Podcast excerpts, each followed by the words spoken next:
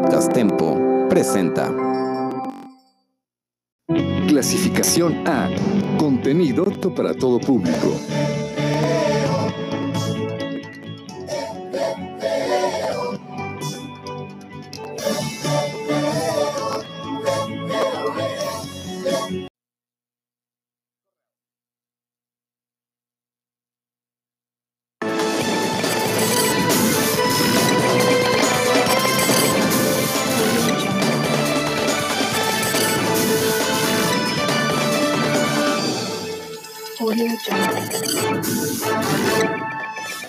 Muere Saturno, el legendario caimán que fue mascota de Hitler. Encarcelan a novios y a un rabino por celebrar una boda en plena cuarentena en Argentina. Una gallina pone huevos con yema de color verde. Un alcalde de Perú viola la cuarentena y se hace el muerto para que no lo arresten. Túnel australiano que se hizo famoso por su brillo singular. Estados Unidos probó con éxito un arma láser que puede destruir aviones en pleno vuelo. Una escultura gigante de Elon Musk aparece en Estados Unidos.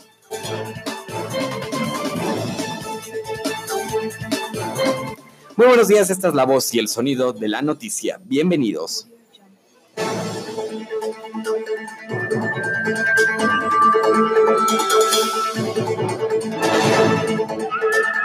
Audio Jungle.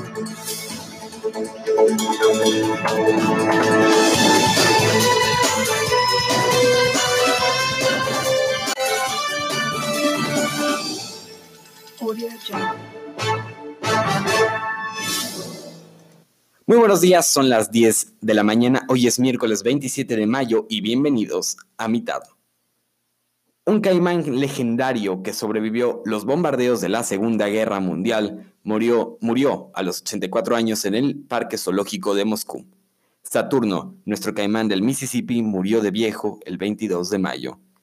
Se fue a la edad respetable de unos 84 años tras haber vivido una larga vida rica en sucesos, precisó el texto señalando que en la naturaleza estos animales viven de entre 30 y 50 años.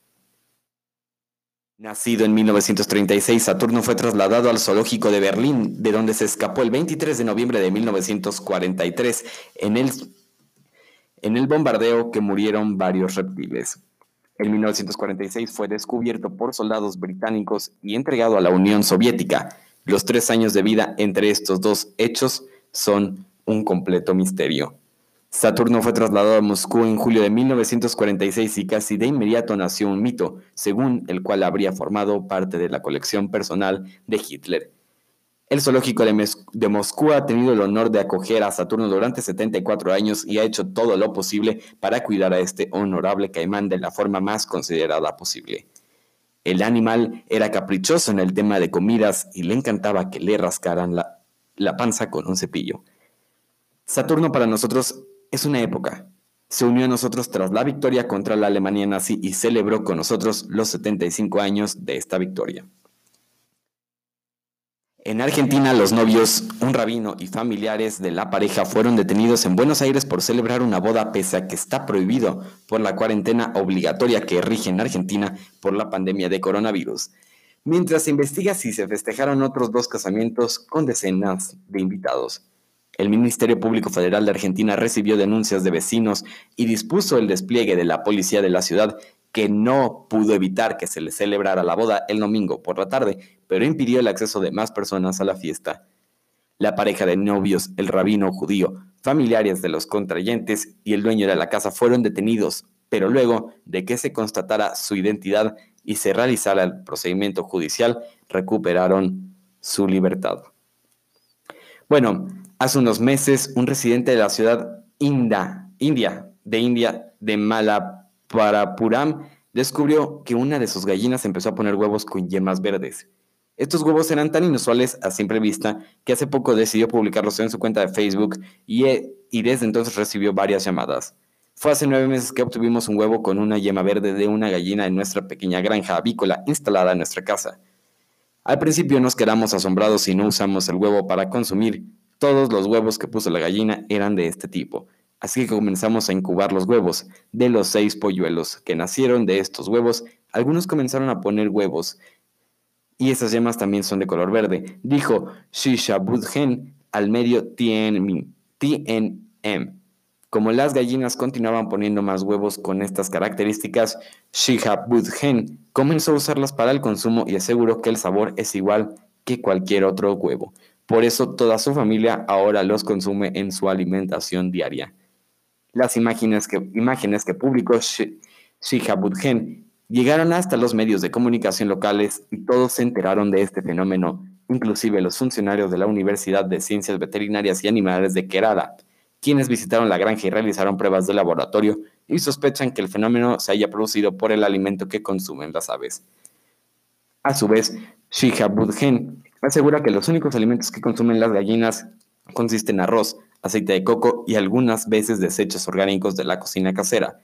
De momento las gallinas continúan poniendo huevos verdes, mientras Budgen y muchos otros están pendientes de que los expertos de la Universidad Veterinaria descubran la razón en este fenómeno.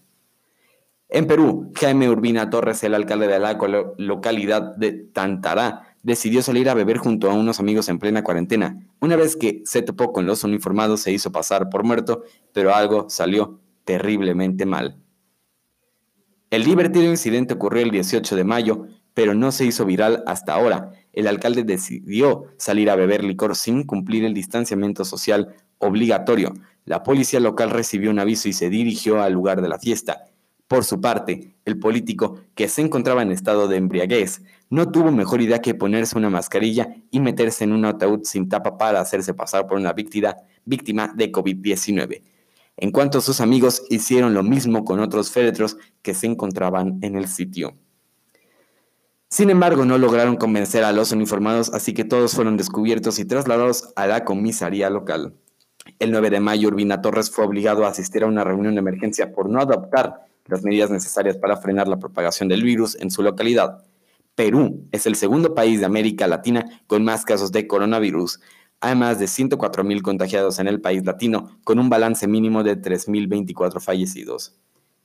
El túnel Glowworm del estado de Nueva Gales del Sur en Australia cerró sus instalaciones y está abandonado desde hace más de 100 años, pero no totalmente. Un inmenso nido de luciérnagas habita el interior del túnel y a la noche convierte el lugar en un atractivo maravilloso. En Nueva Gales del Sur, estado australiano, hay una atracción que conmueve a todo el que la visita el Glowworm Tunnel es una pieza histórica del país y adquiere una singular belleza al ponerse el sol, ya que empieza a brillar. Originalmente llamado túnel metropolitano, fue construido a principios del siglo XX como ruta de transporte entre las ciudades de Newness y Lightgo, pero fue clausurado en 1915 por considerarse un pasaje peligroso. En 1995 se despejó el área del lugar que estuvo cubierto de flora durante años y descubrieron que las paredes del túnel estaban completamente cubiertas por una gigantesca colonia de luciérnagas, lo que hace que el lugar se ilumine majestuosamente durante la noche. A raíz de ello, el túnel comenzó a llamarse Glowworm, que significa luciérnaga en inglés. Actualmente forma parte del Parque Nacional Wollemi, 129 kilómetros al noreste de Sydney y tiene un largo de 400 metros. Se trata de una de las principales atracciones del parque. Bueno, un buque de, de guerra de la Marina de Estados Unidos probó con éxito una nueva arma láser de alta energía que puede destruir aviones en pleno vuelo, indicó la flota del Pacífico de la Marina en un comunicado el viernes.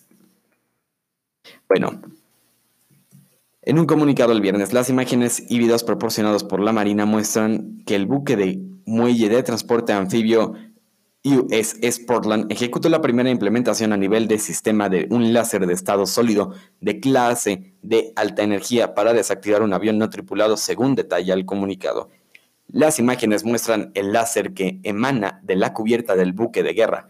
Un corto videoclip revela lo que al parecer es un dron en llamas. La Armada no dio una publicación específica de la prueba del demostrador del sistema de armas láser LWSD y solo señaló que ocurrió en el Pacífico el 16 de mayo. El poder del arma no fue revelado, pero un informe de 2018 del Instituto Internacional para Estudios Estratégicos dijo que se esperaba que fuera un láser de 150 kilovatios. Al realizar pruebas avanzadas en el mar contra UAV, por sus siglas en inglés UAV, y pequeñas embarcaciones obtenemos información valiosa sobre las capacidades del demostrador del sistema de armas láser de estado sólido contra posibles amenazas, aseguró el capitán Carey Sanders, comandante de Portland, en el comunicado. En esta nueva capacidad avanzada estamos redefiniendo la guerra en el mar para la Armada. La Marina dice que los láseres, a los que llama armas de energía dirigida, DAW, pueden ser defensas efectivas contra drones o pequeñas embarcaciones armadas. El desarrollo de DAW de la Marina como el LWSD proporciona beneficios inmediatos para los combatientes de guerra y proporciona al comandante un mayor espacio de decisión y opciones de respuesta, indicó el comunicado. Bueno, ya para finalizar, en los Estados Unidos, los residentes de Tulsa, Oklahoma, convirtieron una escultura gigante del perforador dorado en una estatua del fundador de Tesla, Elon Musk. Fue para convencer al empresario de abrir una nueva fábrica en su ciudad. La estatua, que es la quinta más alta en la parte continental de Estados Unidos, fue construida en los años 60 como un tributo a la industria petrolera del estado.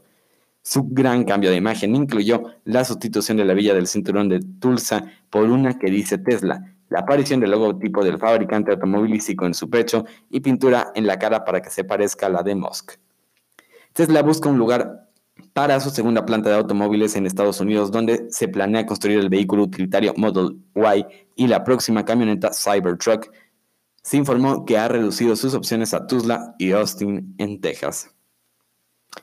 Bueno, eh, eh, todo el equipo de Tempo Networks Entertainment Group hemos decidido cambiar un poco la modalidad de este episodio llamado A mitad.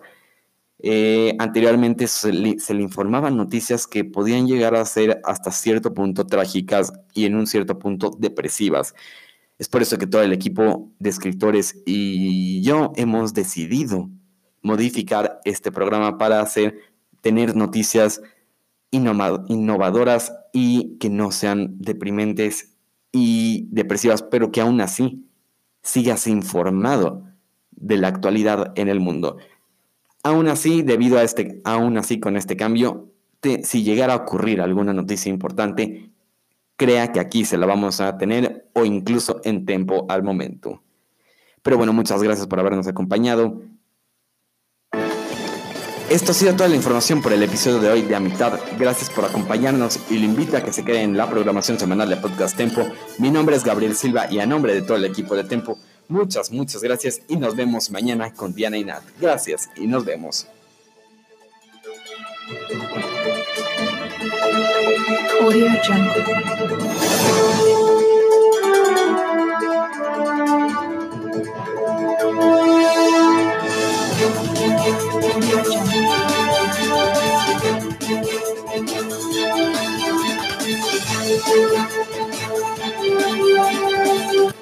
Copyright Derechos Reservados. Queda prohibido su uso, reproducción total o parcial.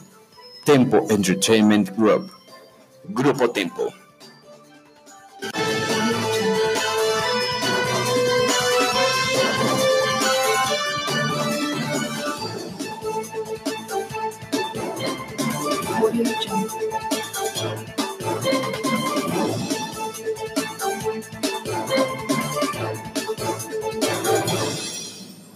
Audio Jump.